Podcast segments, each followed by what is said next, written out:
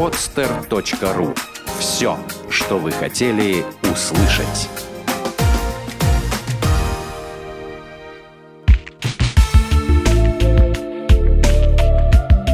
Отвечаем на вопрос «Почему?»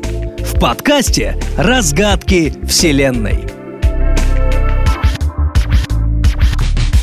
Почему на морозе начинается насморк?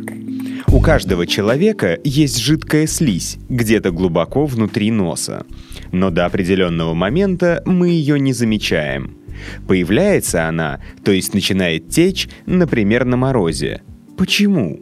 Дело в том, что носовая слизь выполняет защитную функцию. Она не пускает микробов в организм через носоглотку. Образуется эта слизь в задней части носовой полости. В ее состав входят белки, углеводы, некоторые виды клеток, соль и водяная жидкость. Муцин – белок, содержащийся в соплях и являющийся одной из главных составляющих, содержит большое количество сахара, который поглощает достаточное количество воды, что делает слизь влажной и придает ей густоту – а вот другие виды белков нужны для выполнения защитной функции. Они не дают проникнуть в организм микробам, бактериям, грибкам, вирусам, а также ферментам, некоторые из которых позволяют распространиться болезни. Помимо этого, слизь может задержать пыль или кусочки других мелких предметов, предохраняя их от попадания в легкие. На морозе влажный воздух оседает в носу. Когда человек вдыхает, частички замерзают. При выдохе же они тают, но остаются в носу. Постепенно скапливаясь, там остается такое количество влаги, которого достаточно для того, чтобы слизь превратилась буквально в маленькие ручейки. Почему ноги человека неприятно пахнут? Основная причина появления запаха кроется в выделении пота на коже. Лишь одна человеческая нога содержит на себе более 250 тысяч потовых желез и может выделять около полулитра пота в день. Сам по себе пот состоит из соли и воды и не имеет запаха. Также не имеют запаха и бактерии, которые живут на коже человека – а появление запаха происходит за счет их жизнедеятельности, так как, питаясь потом человека, бактерии выделяют продукты жизнедеятельности. Эти вещества и создают резкий неприятный запах. Но ведь человек потеет всем телом, и другие части не издают такого неприятного запаха. Почему именно ноги так пахнут? Вся причина кроется в том, что на ногах мы носим обувь и носки, а бактерии любят влажность и темноту.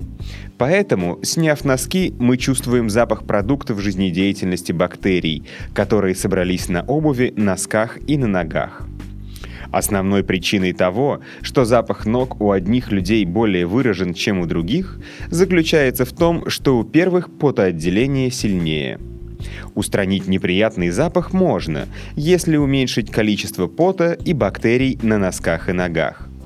Для контроля размножения бактерий на ногах необходимо мыть ноги антибактериальным мылом, часто менять носки, а также обувь, проветривать каждую пару в течение суток.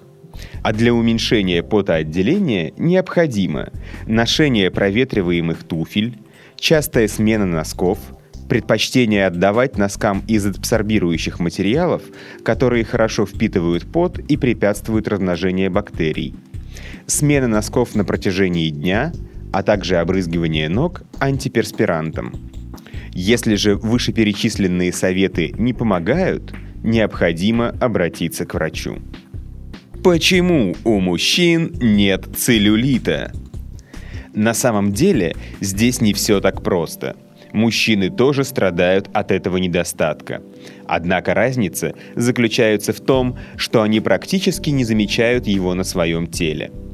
Дело в том, что у мужчин и молодых людей целлюлит локализуется в других областях организма, в отличие от женщин. Как известно, локализация излишков жировой ткани в организме определяется гормонами. У женщин эти излишки откладываются в области бедер и таза, а вот у мужской половины человечества их можно обнаружить выше талии. Они представляют из себя жировой валик, который опоясывает область вокруг талии и существенно портит внешний вид молодого человека. Кстати, многие даже не подозревают, что этот валик также является одной из форм целлюлита. Он появляется в результате все тех же нарушений, что и у женщин.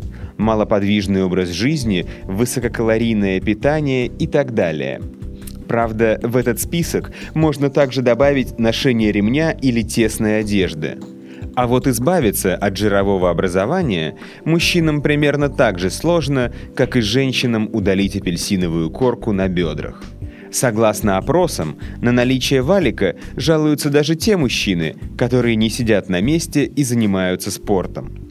Это связано с тем, что мышцы в этой области расслаблены большую часть времени и практически не имеют физической нагрузки. Кстати, еще одним фактором появления этой неприятной особенности считается неправильная осанка. Словом, мужчинам в этом плане не намного легче, нежели женщинам, хотя для последних данная проблема действительно более актуальна.